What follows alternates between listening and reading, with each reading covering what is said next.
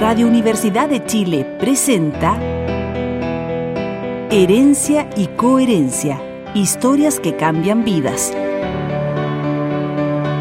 Un programa del Centro Desarrollo Sistémicos Cerval.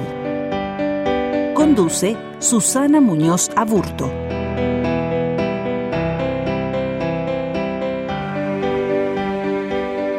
Buenas tardes, darles la bienvenida a un nuevo programa de Herencia y Coherencia, historias que cambian vidas. Es realizado por Cerval en Radio Universidad de Chile y es transmitido por nuestro canal de YouTube Cerval Centro Desarrollos Sistémicos. Nuestro entrevistado de hoy es Jorge Bahamondes Bilbao. Él es médico cirujano de la Universidad de Chile. Es especialista en otorrinolaringología. Ha trabajado tanto en el ámbito de la salud pública como privada, tanto con niños como con adultos. En el Hospital Roberto del Río, en la Fundación Gantz, Hospital del Niño con Fisura, y actualmente es médico de la Clínica Indisa, donde ha organizado encuentros clínicos con temáticas tan interesantes, tales como la muerte digna y asistida, otros aspectos de la muerte, la belleza y el lenguaje. Doctor Bahamondes, bienvenido a nuestra entrevista de hoy.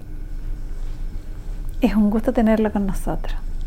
Y partiendo con esta entrevista, a mí me gustaría preguntarte, eh, Jorge, ¿cómo fue este tránsito o este deseo por ser médico? Em, mira, siempre he tratado de, recordar qué, fue lo que me, empujó a esto. ¿ah? Porque antes de eso, y por ignorancia absoluta, yo creo que así como de niño, que me gustaba el nombre, en algún momento pensé que me podía gustar la arquitectura, pero yo creo que me gustaba la palabra. La palabra. y antes de eso, había como un como la idea familiar de que podría ser ingeniero agrónomo, no sé de dónde, pero... pero y, la verdad es que en la medida que yo me fui enterando, no tenía nada que ver conmigo. Y lo que sí sé es que a partir de primero medio, pensé que podía ser médico. Em, mira, yo creo que hay varios factores. ¿ah? Uno era que tenía buenas notas y que yo podía elegir lo que quisiera, digamos. Había sido siempre buen alumno y todo. y, lo otro es que yo tengo un pasado de enfermedad. Y tuve polio cuando tenía un año y medio. Polio cuando tenías un año y medio. Claro. Y entonces en esa época fui paciente del Roberto del Río. mis padres me llevaban, tuve algunas hospitalizaciones, controles, sobre todo kinesiterapia, etcétera. Y al salir del hospital, estaba al frente la Facultad de Medicina. Y había habido un incendio, creo, ya no me acuerdo muy bien, y después vino la construcción de la facultad nueva, y yo tenía la imagen de la... Yo estoy, estoy mira, estoy haciendo como dicen los psiquiatras, asociación libre, porque, porque yo supongo que esos pudieron haber sido factores que influyeron en esto. Sin duda. Claro. Y era como... Y de repente, primero medio, segundo, y nunca más cambié. De hecho, di la prueba de aptitud académica, en ese entonces era lo que se daba, y si bien es cierto tenía buen puntaje, pero yo a lo único que postulé fue a medicina. O sea, si no quedaba en medicina, nada. no quedaba nada. A lo único que postulé. Claro, había varias, ¿ah? estaba la Chile, la Católica. ¿Y la de Concepción en La de Concepción y creo que la Austral también tenía. La Austral de Valdivia. Claro. Y postulé eso, y bueno, felizmente quedé en la Chile en algún momento me, pensé en la católica porque mi club deportivo es la católica. ¿Y la facultad era la facultad, la sede norte? Claro, la que está ahí en, Independencia. El Roberto del Río está a la vuelta, el hospital de niños. Y mira las vueltas de la vida. Terminé siendo médico del Roberto del Río. Oh, potentísimo. Sí, hay imágenes. Y yo nunca, fíjate que una de las cosas que yo sabía que no iba a hacer era ser pediatra. Ya y terminé siendo otorrino de un hospital pediátrico. Claro, no era pediatra, pero igual. Pero igual, relacionado con niños. ¿Y cuánto tiempo duró la rehabilitación o la kinesioterapia de la, de la polio?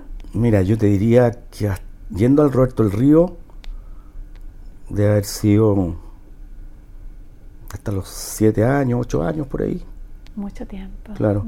Y después, fíjate, a esa altura más o menos, que probablemente yo ya no iba al Roberto del Río, me hacían. Eh, iba al dentista en el J. Ok.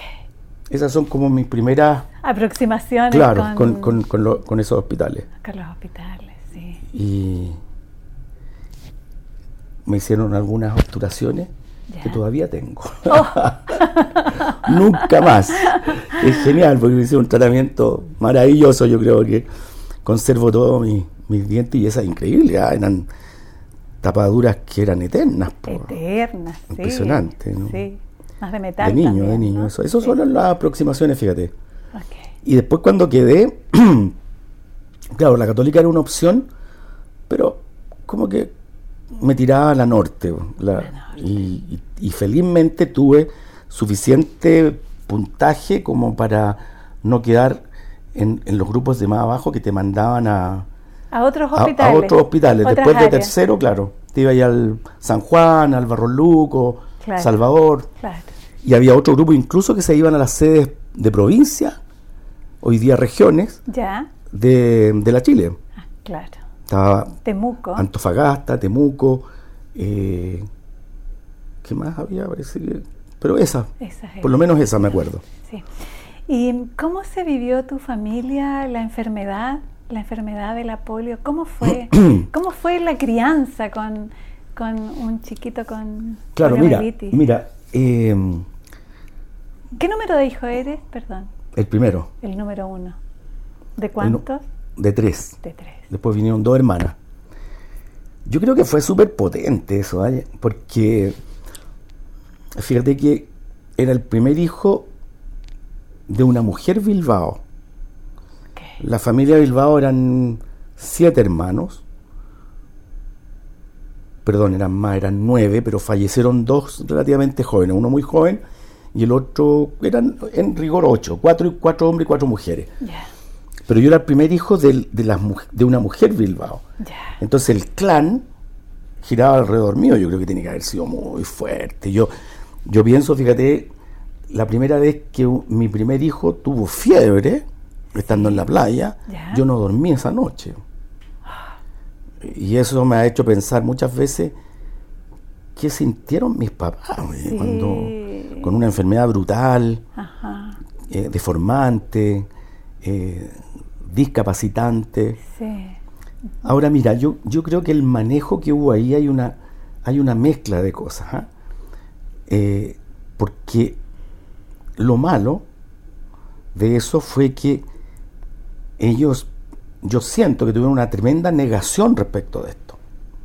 De hecho, la palabra cojo, por ejemplo, no existía en el vocabulario de la familia, al menos delante mío. Sí, sí.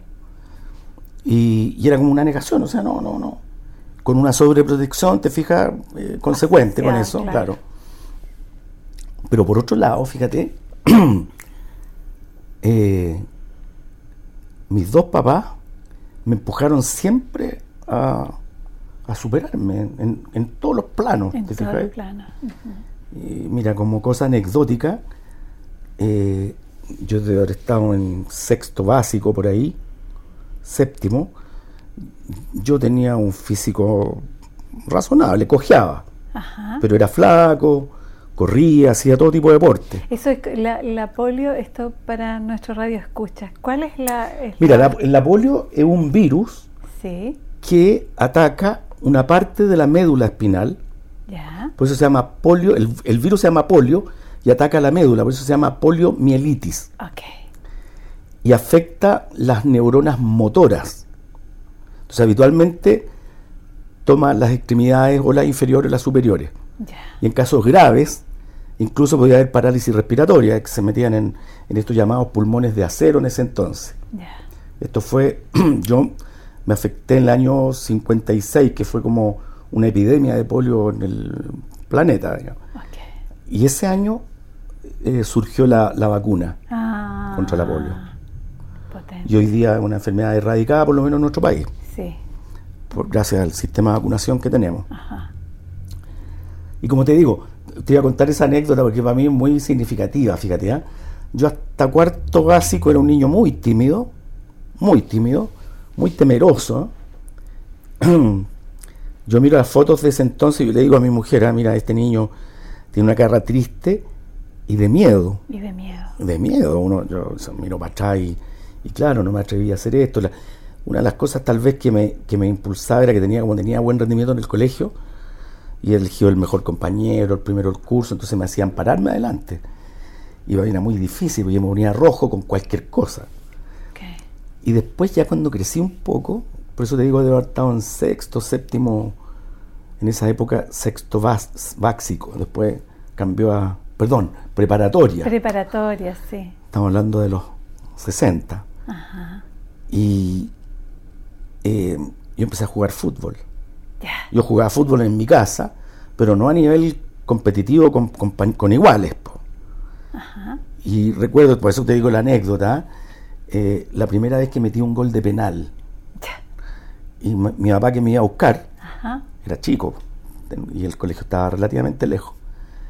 Y yo le conté, pues papá, hoy día metí un gol de penal. Y me dijo, buena, me dijo, el próximo va a ser de juego. Ah. ¿Cachai? O sea, estimulando a la superación y, no planteándome como una cosa, uy, ¿cómo lo hiciste más o menos? Ah, claro, qué buenísimo. Y en todo orden de cosas, yo te diría que tenían ahí una dualidad los pobres viejos entre la sobreprotección y, el, atrévete. El atrévete, Claro, dale, tú puedes. Tú puedes. De hecho, yo de los tres hermanos era el que más permisos tenía eh, tempranamente salía de noche, ¿me entiendes? Y nunca así como, oye, pero los resguardos naturales, pero además era otra época, no había tanta delincuencia probablemente, ¿cachai? Y fue esa dualidad que vivió mi familia. ¿Y, y cuando quedaste en medicina, cómo se lo vivieron ellos? Bueno, también, pues mi, mi papá era un funcionario público, eh, mi mamá era, tenía una peluquería de barrio y eh, era, yo creo, fíjate, sobre todo mi mamá, eh, que yo tengo una admiración bien particular por ella, en términos de que era muy como visionario, no, no sé si visionaria la palabra, pero yo creo que cuando ella vio que yo tenía condiciones, y mi hermana también, buscó los colegios. Preciso. Claro. Yo estudié en el Instituto Nacional a instancias de mi mamá. Yo, cabro ignorante de, de cómo era esto, de la educación, no era tan... Bueno, y me metió al... di una prueba y... Y entré. Y entré. Genial. Y eso también me abrió la cabeza de nuestros planos. Ella era muy power, así sí, Sí.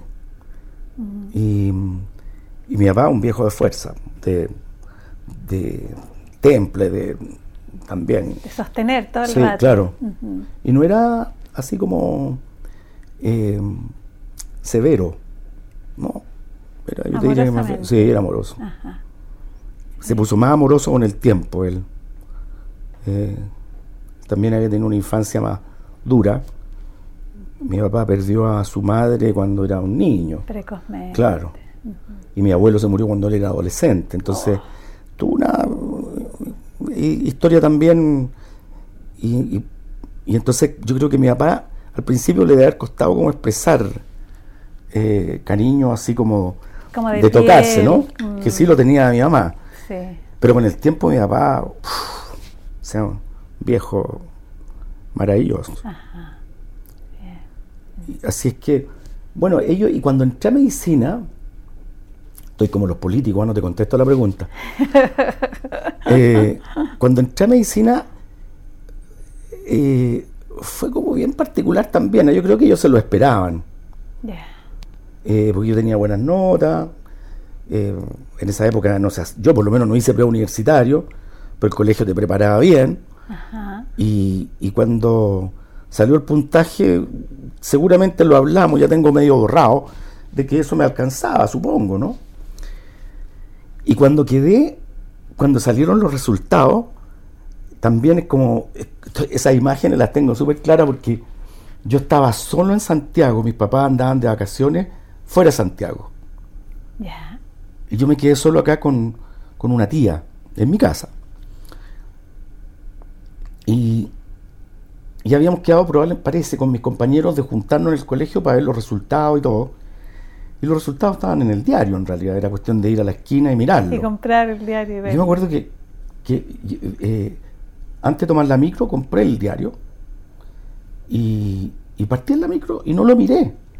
Era el Mercurio, una cuestión larga, grande. y llena de letritas. Claro, y, y, en la, claro, había que buscarse por el nombre, porque no usaban ni el root, creo, ya no me acuerdo, pero entonces era incómodo en la micro. Y dije, ya, cuando llegué al colegio?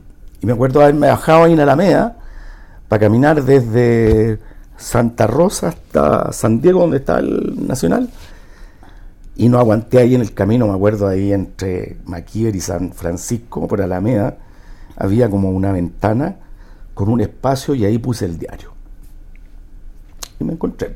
Y te encontraste. En esa época no había teléfonos donde comunicarse, nada, así que ya, así que lo viví como, yo te diría que con cierta tranquilidad, fíjate. Yo llegué al colegio ahí con las conversaciones con los compañeros, qué sé yo. Era, un colegio bien exitoso en ese entonces, que todos casi quedamos en la universidad, entonces era como en qué quedaste tú nomás. En qué quedaste claro. tú, claro, claro. Y en mi curso yo era el único que quería medicina, me acuerdo. Y quedé. Ah, bien. Y, y después ya no me acuerdo cómo, cómo fue el encuentro con los viejos, fíjate. Pero seguramente deben haber llamado por teléfono a mi casa, porque teníamos teléfono en la casa. Ya. Y qué curioso lo que uno habla, tenía teléfono en la casa cuando había teléfono en todas partes, en ese entonces día, era como... sí. Claro, nosotros teníamos teléfono. Entonces, eh, seguramente llamaron, no, no, no recuerdo, esa parte ya no me acuerdo. Ah, bien. Y después vacaciones, uno, cabro, pues, como que no le... Probablemente no dimensionáis todo lo que venía. Exactamente. Era Sí. una... Y entrar a la escuela en la norte, uff, súper difícil de escribirlo. Hasta hoy día, nosotros egresamos, mi generación eh, egresó el año 79 Ya, y nos autodenominamos los veteranos del 79 ya. y tenemos un chat de más de 100. Y hay una red súper cariñosa eh, y solidaria. Cuando alguien necesita algo, ahí estamos todos. Es súper bueno. o sea, y, y es curioso porque es un curso que entramos nosotros el año 73, 73, imagínate. donde el lunes hacía paro un grupo y el martes hacía otro, ¿te fijas ahí? Y pese a eso, después vino el golpe en septiembre, eh, y, y podría haber sido un curso súper dividido. Y no lo fue, fíjate. No lo fue. Las diferencias se mantienen. Qué duda cabe de eso, ¿no? Y cada uno tiene, posiciones. Y salvo uno o dos que, que son un poco más apasionados, el resto nos respetamos. Y se quieren. pues. Sí, sí, sí. O sea, celebramos prácticamente todos los años. Hace poco hicimos una tremenda fiesta a la que vinieron más de 100, Oh, desde incluso los que viven en el extranjero, genial. eh, para celebrar los 40 años de, de recibido, ahora el 2019, justo antes de la pandemia. Imagínate. Así es que mm, difícil de escribir a veces, oye. Sin duda. A lo, a lo mejor uno idealiza también, O Pero como viviendo escenas, momentos. pero por lo menos yo lo viví muy bien. Fueron siete años en un microclima, te diría yo, en una manzana, la del J y la Facultad de Medicina, en que mientras afuera había horrores, Ajá. adentro había un ambiente cultural Sí. eh, y social difícil de escribirlo. Además, en una época en que no había testimonios gráficos, te fijas, era muy raro que alguien tuviera una máquina fotográfica. Sí. No existían estos teléfonos de ahora. Exactamente. Por eso muéstrame un poco el ambiente cultural. ¿Qué pasaba ahí? ¿Qué pasaba? Porque es como, es como un, es como si se hubiese armado como un campito de fuerza, ¿no? Donde bullía la cultura, así como. Claro, mira, era un, un micromundo. Em, como te decía, a veces cuesta describirlo, ¿no? Porque entre que uno idealiza quizás por otro lado, es una experiencia súper fuerte en lo personal de cada uno de nosotros. Por lo menos para mí, porque, porque yo me metí en ese mundo. Yo tenía compañeros de curso que hasta ahora dicen, oye, pero ¿cómo yo no estaba ahí? O yo no vi eso. Yo no vi eso. Hay muchos que temerosos de, los unos y de los otros. ¿ah?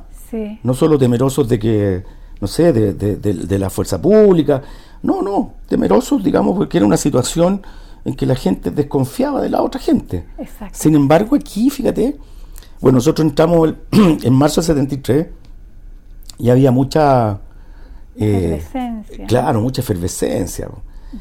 Eh, pero te repito, y eso yo lo quiero destacar, porque pese a eso, en mi curso, por lo menos yo no recuerdo que haya habido así como como muy mala onda entre nosotros. Había algunos, como te digo, que eran más apasionados que otros nomás. Y después del golpe, yo me acuerdo que incluso gente que era que estaba contenta con el golpe, llamó, a mí me llamaron por lo menos, para saber, pues yo era opositor al régimen, digamos, o sea, y, me llamaron para saber cómo estaba. Y, fue un, y luego de eso ya... como gestos, ¿no? Claro.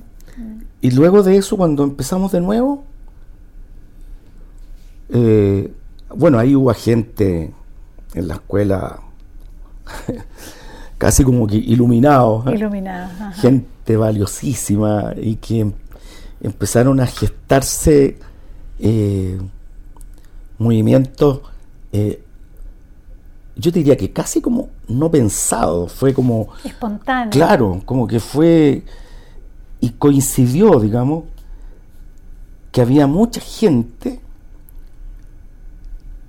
no sé cómo catalogarlo, pero yo, te diría que brillantes, desde la perspectiva artística, desde la perspectiva creativa, creativa digo. Perfecto. ¿Me entiendes? Y que eran tan convincentes que no había forma de no seguirlos. Genial. ¿Como quién, por ejemplo? Como el Marco de la Parra. Ya el Marco yo creo que fue la gran figura en la escuela. Cuando yo entré primero, él estaba en quinto.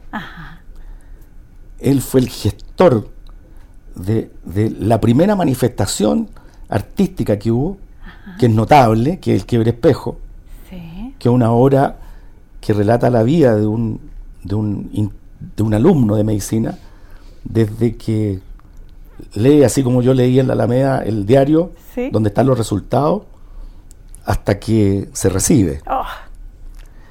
Eh, y es una obra musical hecha por alumnos.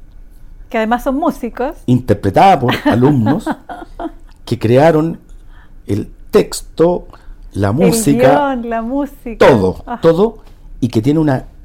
Tiene varias virtudes. No hay texto escrito.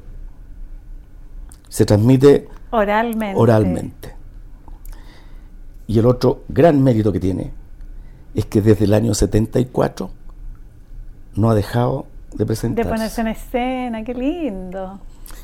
Y en ese grupo que yo te digo que a mi gusto son brillantes, estaba también Guillermo Laparra, primo del Marco. Guillermo. Guillermo, Jorge Pardo. Voy desde los cursos superiores hacia abajo. Estaba mm, el Flaco Pérez, luego venía el Negro Vega, que era de ese curso, era él y el Mechón, que era Rodrigo Contreras, y de mi curso dos, que era Rogelio Isla y Vicente de Caroli. Y el único músico, porque hoy día es una verdadera orquesta, era eh, el legendario Snoopy Javier García Cortázar él con su guitarra, pelado, simpático, que, tímido, pero genial. Y ellos hicieron esta obra que se presentó por primera vez en abril del año 74, o sea, había pasado menos de un año del golpe. ¡Qué potente! Y fue tan arrollador el éxito que desde entonces esa escuela no paró de crear. De crear. Ajá. Se reiniciaron las llamadas Semanas de la Facultad, en que durante una semana había competencias desde la presentación con un rey feo, que era el rey de la semana y que era un representante del curso que se iba, de séptimo. Ah, ¿Y eso solo ocurría en la sede norte? Todo ahí, solo ahí. Solo ahí. Solo ahí. Y se hacían alianzas que, mira, esa escuela era muy numerosa porque aparte de los siete cursos de medicina, estaba toda la carrera de enfermería, toda la carrera de tecnología médica, toda la carrera de fono, audiología, toda la carrera de obstetricia, higiene ambiental y eh, terapia ocupacional. O sea, todas las carreras paramédicas o de colaboración médica em, estaban ahí.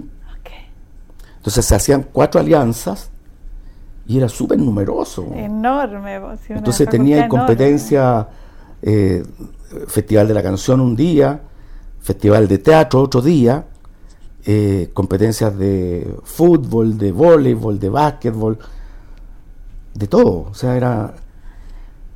por eso te decía al principio que es difícil describir eso. Me imagino.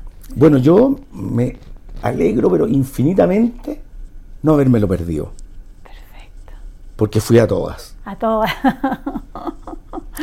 y participé, obviando que yo no tenía la genialidad ni el talento que tenían los grandes que te mencioné, eh, era peñoso. de más, y ahí estamos. Y hubo muchas competencias hasta que, no sé, eso, fíjate que parece que desgraciadamente fue como desapareciendo. ¿eh? Se quedó al quiebre espejo nomás. Pero yo no sé si hay semana a la facultad hoy día. Hoy día. Mm. Eran, había un, el miércoles nos íbamos todos en un tren a Cartagena. Ya. Un paseo de toda la facultad a Cartagena. Y bueno, la fiesta final también. También, sí. Y luego, con esta actividad que hubo en la, en la escuela, yo creo que eso trascendió un poco a otra instancia. Y de hecho, digamos, los, los primeros festivales ya un poco más masivos, extra. Eh, esta, facultad? Claro que lo empezó a hacer la ACU, la Asociación Cultural Universitaria. Ah. Y ellos fueron como los primeros un poco contra la corriente. Eh, y yo no diría que en la clandestinidad, porque era, pero con mucha dificultad para poder tener las autorizaciones, etcétera. Se hicieron, empezaron a hacer, digamos, presentaciones, competencias de, teatro y otras manifestaciones, yo te digo las que me acuerdo. Perfecto. O por lo menos las que tuve alguna injerencia. Y, en medio de todo eso, ¿cómo fue que optaste por eh, eh, especializarte en otorrino? Claro. Bueno, yo creo que, eh, y esto sirve para la gente que es más joven, para los que estudian medicina, por ejemplo, a veces uno entra con la idea de que vas a hacer algo. Yo lo único que sabía era que iba a ser cirujano. ¿Ya? Cuando entré a la escuela. Ahora, con el tiempo... Quizá también eso se liga como con tus cirugías de... Probablemente, claro. Claro, probablemente. Mira, no sé, pero siempre... Yo creo que tenía que ver también un poco con el carácter de uno, de ir ahí, de ser protagonista, quizás. ¿ah? Eh, y por mucho tiempo, de repente uno llega a ser pintamono. Yo, yo miro para atrás mi pasado y hay cuestiones que, que me dan un poquito pudor de cómo haber sido, ¿te fijas? Un poquito un poquito así como te digo, pintamono. Y con el tiempo uno se va pausando un poco. Y bueno, el cirujano igual siempre es como más protagonista. Y, los primeros contactos con eso, que era anatomía, que un, el curso más eh, grande que hay en los básicos, y un cuco, digamos, que un año entero Estudiando. claro, y con profes severos, que por lo menos en mi época. Em, en el momento que había que hacer disección, yo me peleaba la disección. Y yo tenía compañeros que no les gustaba disecar, así que ahí nos arreglábamos. Yo creo que esas fueron las primeras. Y luego, ya después yo me, incorporé como, como chino, le decíamos nosotros a los, a los alumnos que se metían a algún turno sin sueldo, sin ninguna cosa, y que uno iba un poco como a aprender, ¿no? yo me metí a la posta central eh, cuando estaba cuando entré a quinto y, yo seguía teniendo esa avidez por, por entrar a pabellón. Ah. y era capaz de hacer un poli maldito pelar el box para que me dijeran ya sube a ayudar a claro ya aunque uno estuviera a los pies de la cirugía pero estar ahí, bueno y la posta central fueron generosos mis profes. Ahí recuerdo al jefe de turno, el doctor Gautier, viejo increíble, que falleció por supuesto hace mucho tiempo. Y, otros próceres ahí, eh, y que uno entraba a veces, estaba solo el cirujano, había tanta pega abajo, entonces yo pasaba a ser el primer ayudante siendo alumno, que era como un sueño. O que te dejaran hacer algo. Por último, termina de cerrar tú, ya eso era una cuestión. Claro. Además, es una, demostración de confianza, que tú hacías bien las cosas y todo. Y, eso yo creo que fue. Y cuando terminé la carrera, fíjate, fue una época súper difícil porque había como crisis en la universidad. Había unos rectores chantas, pero ya vergonzosos.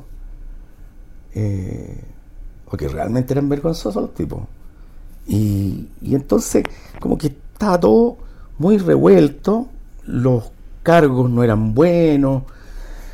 no sé si ha mejorado mucho, ¿eh? pero, pero, mm, y me acuerdo haber ido a renunciar al, a lo que a mí me tocaba, ponte tú un general de zona, ya no me recuerdo qué era, o general urbano.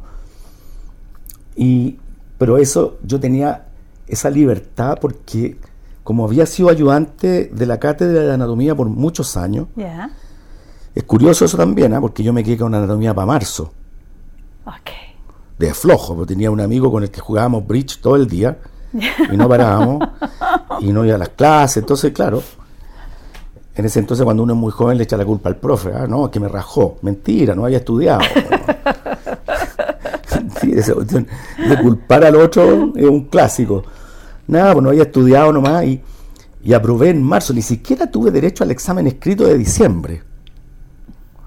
A marzo. A marzo, de una. ¿Y si, se lo, y si lo reprobabas en marzo? Perdía el año. Perdías el año. Porque era un, un... Bueno, en la escuela son todos anuales. Tú no te podés quedar con uno y hacer el resto. Rígido, currículum Absolutamente, rígido, currículum rígido. O sea, te quedas con anatomía y al año siguiente haces anatomía solamente. solamente. Oh. Y tengo que reconocer también, asumir, fui súper irresponsable, porque en el verano me fui con este amigo del bridge a cuidar una casa, no voy a decir ni el barrio, para que no... Y nos llegamos a, esa casa con un carrito de la feria lleno de libros de anatomía. ¿Ya? Porque él también se quedó con anatomía. Oh. Y la verdad es que no estudiamos. La última semana yo me acuerdo cuando nos quedaba una, quedaba una semana y ya no, sabéis que cada uno va a su casa a estudiar lo que sea. Eh, y, la última, una semana. Nada. Nada, anatomía, medicina, que te la pasan en un año, tres veces por semana. Y bueno, me tomó examen un, un prestigioso docente y tuve la suerte que me preguntó lo que yo sabía. Genial. Y aprobé. Mi amigo no aprobó. Oh. Fue increíble. Eh, creo que esa fue la primera borrachera que tuve en mi vida, porque no tomaba trago. Pero llegó un, muy amigo mío del barrio y mis papás me permitieron celebrar con alcohol. la única vez, si yo, pasaron muchos años y veníamos conversando un poco del tema, yo no. Empecé a tomar trago de viejo, ahora sí que tomo. O sea, cierta cultura alcohólica en esa época, nada. Y aprobé, ¿y por qué surge esto? Porque aprobé en marzo y ese mismo mes me incorporé como ayudante de anatomía.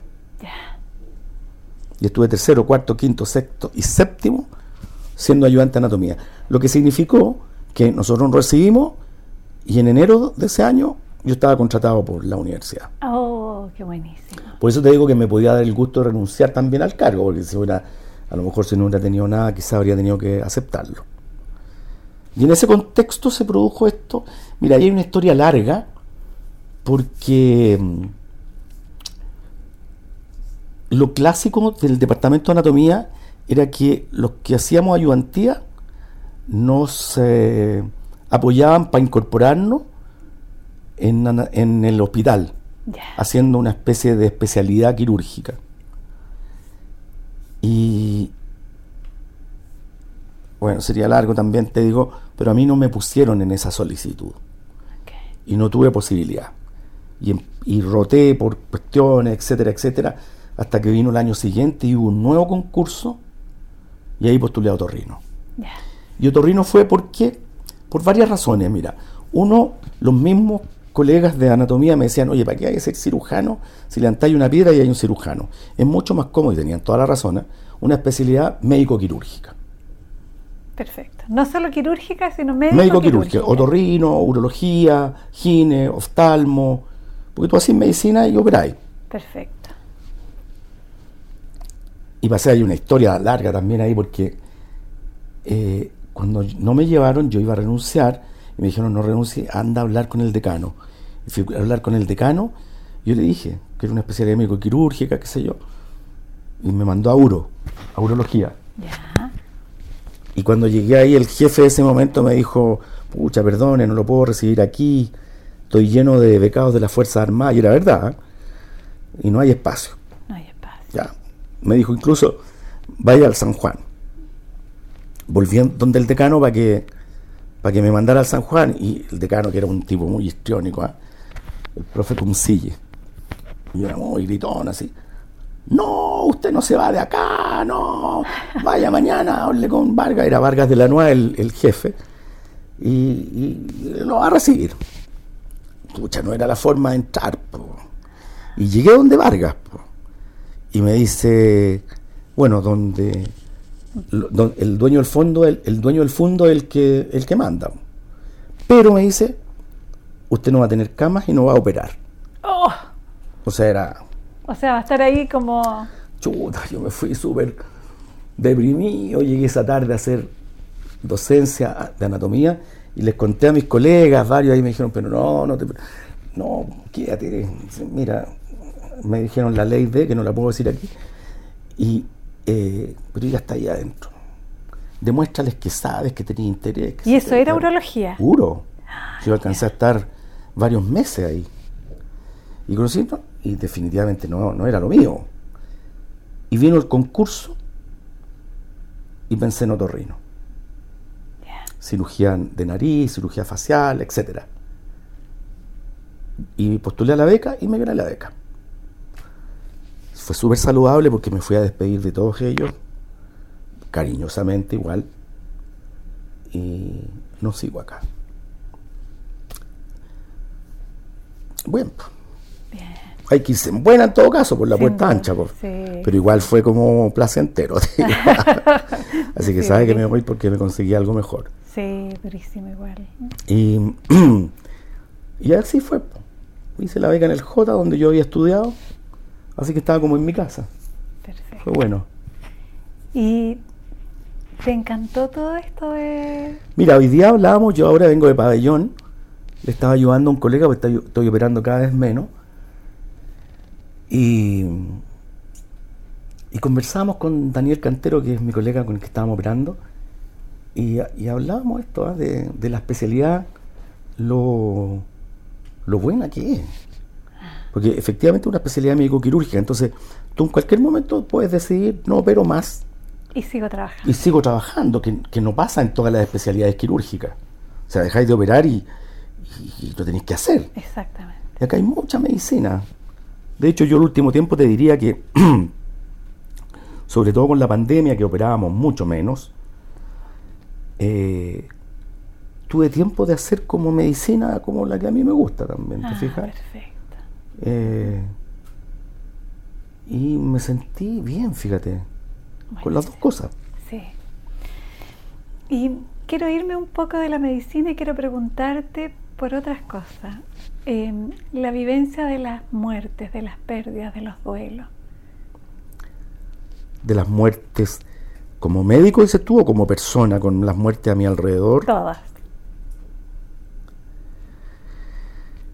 Bueno, la muerte es un temona. Fíjate que, que increíble, porque esto tiene que ver mucho conmigo en algunos planos. Yo en los últimos cinco años, bueno, tú sabes que en los, todos los servicios médicos hay reuniones clínicas. En las reuniones clínicas cada uno de nosotros le va tocando un día en que hay que exponer. Y uno elige a veces hay casos clínicos, otras veces se habla de algún tema por algún caso que te tocó, otras cosas que son de, interés, digamos. Y cuando me tocó a mí me di, cuenta que como estaba operando menos y que cada vez que había un caso como interesante, además yo me fui del hospital, eh, ya no tenía esa, esa, esa como, como opción, te fijas, de, de presentar una situación que yo estaba viviendo, porque a veces los derivaba a alguno de mis colegas. Pues. Y se me ocurrió hablar con mi jefe de ese entonces, el doctor Bernal, eh, si me, me, permitía hacer una reunión con un tópico que fuera interesante, pero no solo para nosotros, sino que para la comunidad médica de la clínica, y que la hacíamos abierta. Y el primer tema que presenté hace cinco años fue muerte digna, muerte asistida, eutanasia. ¿Y por qué elegí eso? Porque era un tema que me venía rondando a mí en relación con mis hijos. Yo tengo un vínculo muy estrecho con ellos, cariñoso, de piel, de hablar, de llamarnos. Ellos viven fuera del país. Y podría dolerme mucho más, sin embargo, mientras ellos estén felices, yo estoy feliz. Tú estás feliz, y, y, esto tenía que ver con que eh, empecé a pensar ya en mi propia muerte, pero no en términos calamitosos o pesimistas, no, no, no, sino que en el hecho de partir. Y el punto era, ¿cómo partir? ¿Te fijáis? ¿En qué condiciones partir? Y esto también tiene que ver con la vivencia de la muerte de mis dos padres. Mi mamá murió por un cáncer pulmonar, ah, fumadora. Fumadora. Y comprenderás cómo muere alguien de un cáncer pulmonar. Con oxígeno, con dificultad respiratoria. Tormentosamente. Y larga y penosamente, de alguna manera. Aun cuando hicimos todo como para que ella... Y mi papá, cuatro meses después que se murió mi mamá, y ahí hay una historia increíble, ¿ah? que los primeros meses nosotros íbamos por lo menos una vez al mes al cementerio. Mm. Y cada vez que estábamos terminando, mis hermanas, mis cuñados, mis sobrinos, mis hijos y mi propio papá, decíamos algunas palabras ahí. Y era un lunes, creo que era 2 de julio, que era feriado, ya no me acuerdo por qué, pero era feriado. Y ese día mi papá fue el último en hablar y dijo al final, dijo yo, la verdad que si Dios, mi papá era creyente, si Dios me da más vida, yo feliz voy a estar con mis hijos, con mis nietos. Y si mi vieja me viene a buscar, también, feliz me voy con ella. Eso fue el lunes. El jueves, estaba en su casa, él no quiso salir de su casa, estaba solo. Y tenía una nana que iba en el día y le sirve su comida, su almuerzo, y él le estaba contando a ella y le dice esto mismo. Y si la vieja me viene a buscar, yo feliz me voy con ella. Y se murió. Ahí. Mi papá era bromista. Entonces la nana, ya, don Jorge, ¿qué? ¿Cómo? Déjese de bromear. Como que hizo un infarto en ese instante y se murió instantáneamente. así, ¡paf! Y se murió, se murió. Yo no lo podía creer. Yo creo que es una de las veces que yo más he llorado ah. Con la muerte de mi papá en ese contexto. ¿eh? Tenía una pena mi papá cuando se fue mi, vieja. Yo me acuerdo haberlo acompañado al INP a borrar la carga familiar que tenía mm. mi mamá y haber estado hablando ahí, súper digno el viejo, hablando con la funcionaria que estaba haciendo los trámites y le caían las lágrimas al viejo. Uf. Entonces, son dos muertes distintas, ¿te fijas? Y uno no sabe lo que. O sea, nosotros con mi mujer siempre hablamos, pucha, ojalá que nos muriéramos como el Tata, que ¡pum!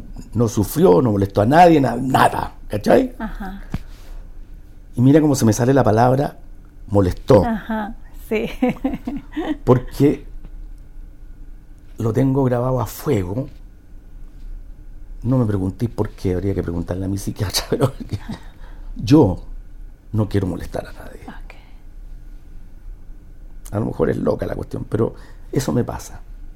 Mm. Y, y de hecho, si me preguntaran, si dependiera de mí, yo elegirlo sobre la eutanasia, hoy día mismo. Felizmente ha, ha, habido cambios en la medicina Tú sabes que existe lo que se llama el ensañamiento terapéutico, que era mantener vivo a las personas a, costa de cualquier cosa. Y felizmente eso ha ido perdiendo sentido.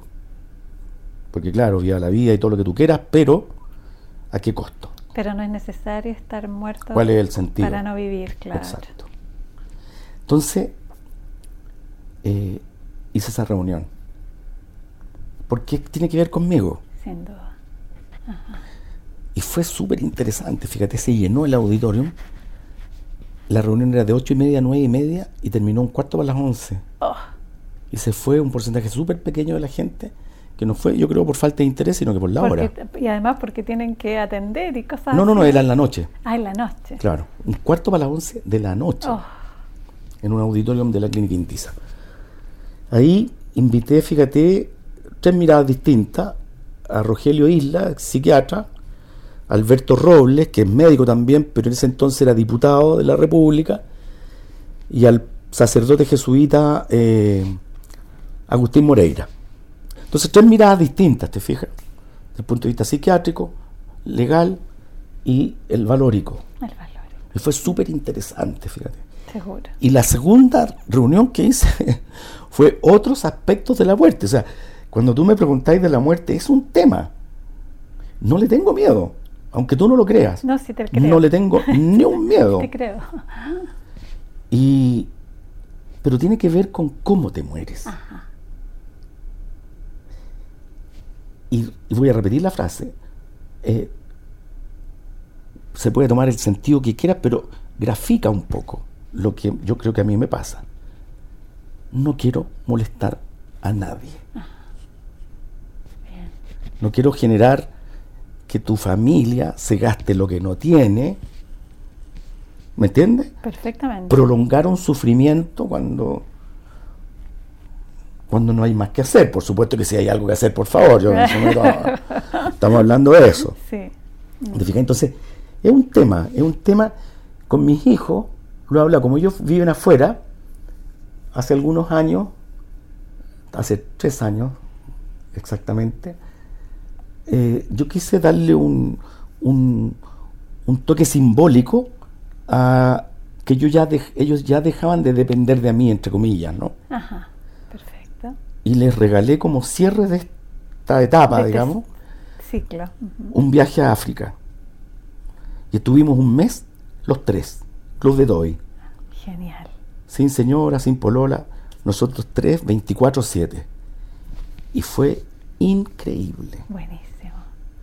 No solo los parques, que son, uf, sino que los safaris y todo eso, sino que El vínculo que se encontrarme arma. con mis cabros ahí, Ah, contarnos cosas que no nos habíamos contado, perdonarnos cosas que al otro le pudieron haber hecho daño, recordar cosas.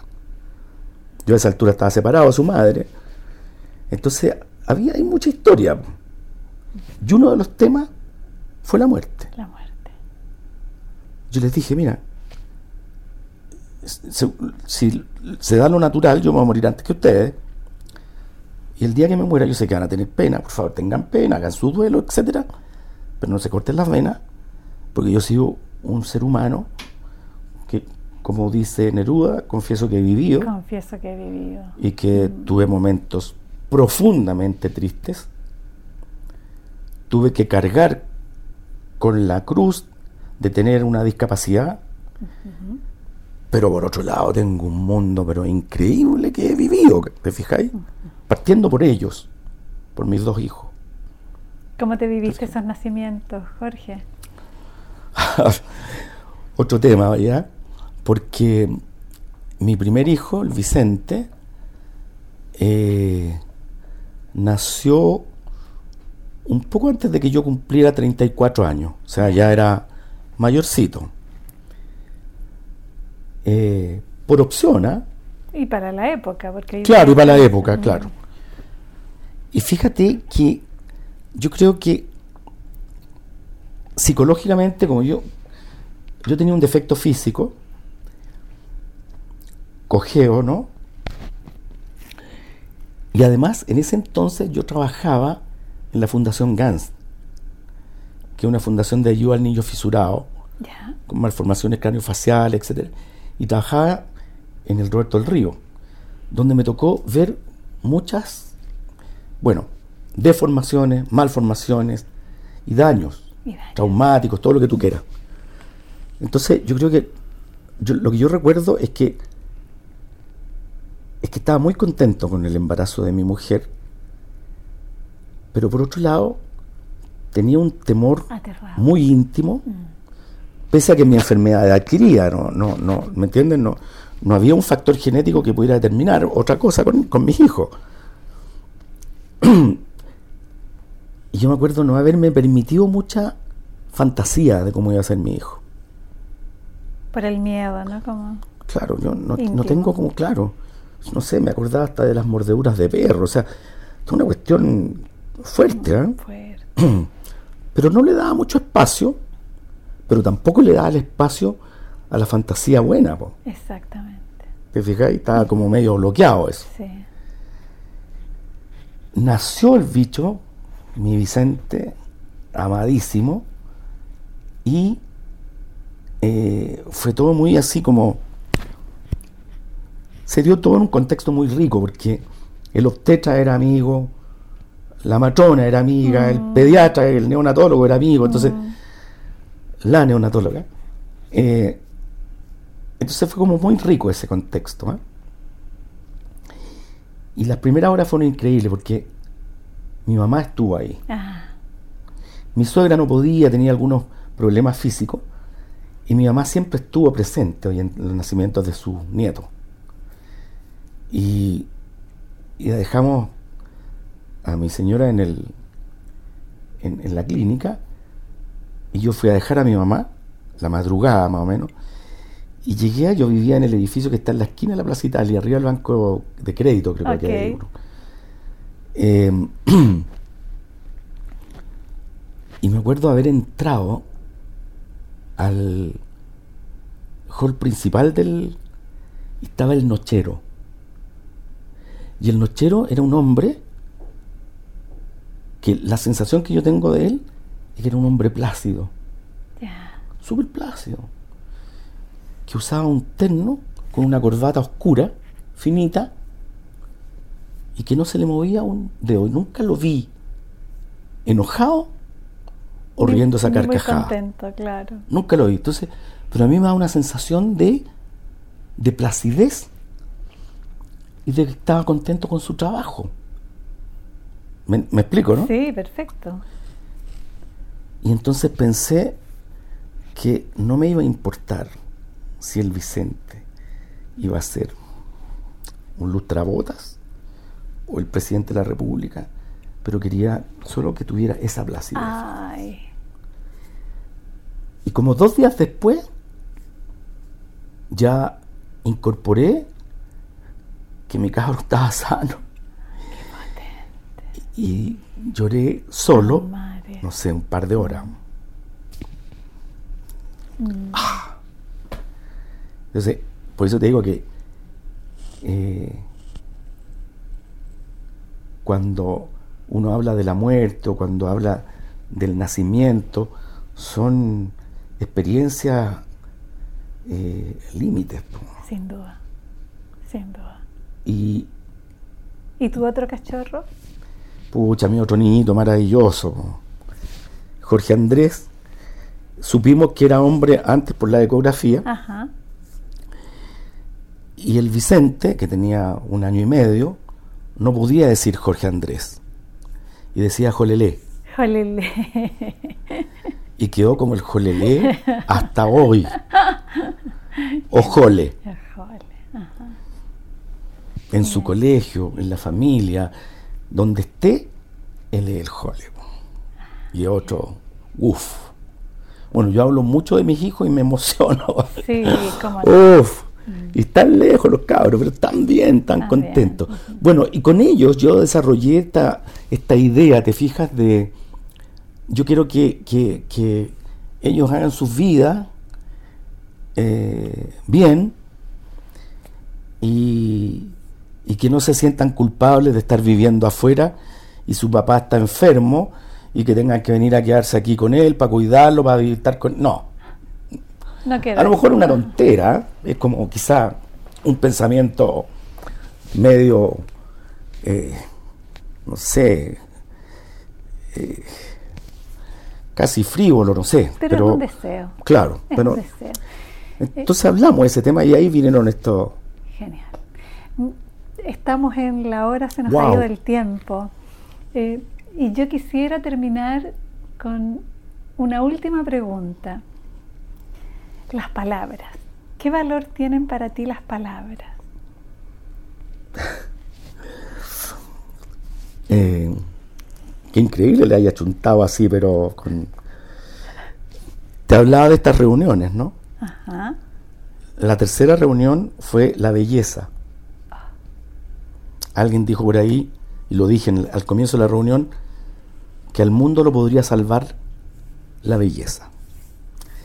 Y cuando yo me doy cuenta que hay cosas que no se pueden arreglar o que yo no puedo arreglar, me refugio en la belleza. Del amor, de una obra, del metro, si tú querías. La belleza. Y la última fue el lenguaje, ah. que es un tema que me apasiona. Es infinito. Hicimos una reunión súper linda también con Juan de Dios Rey, un compañero curso mío, con el Marco de la Parra, que lo mencioné ya, y con Cristian Barken. Perfecto. Que fueron súper cariñosos conmigo.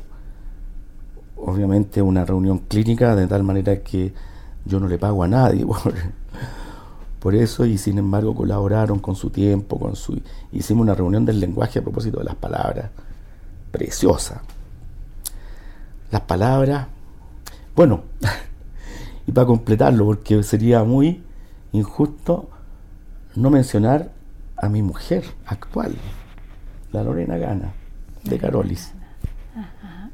Eh, ella es profesora de lenguaje. Genial. Entonces, muchas veces conversábamos desde las cosas buenas hasta las discusiones, las palabras. Uf. Así como detrás de cada uno de nosotros hay una historia, yo creo que detrás de cada palabra también. Hay otra historia. Hay una etimología, hay un, un significado, un significado que puede ser para uno y para otro tener otro significado.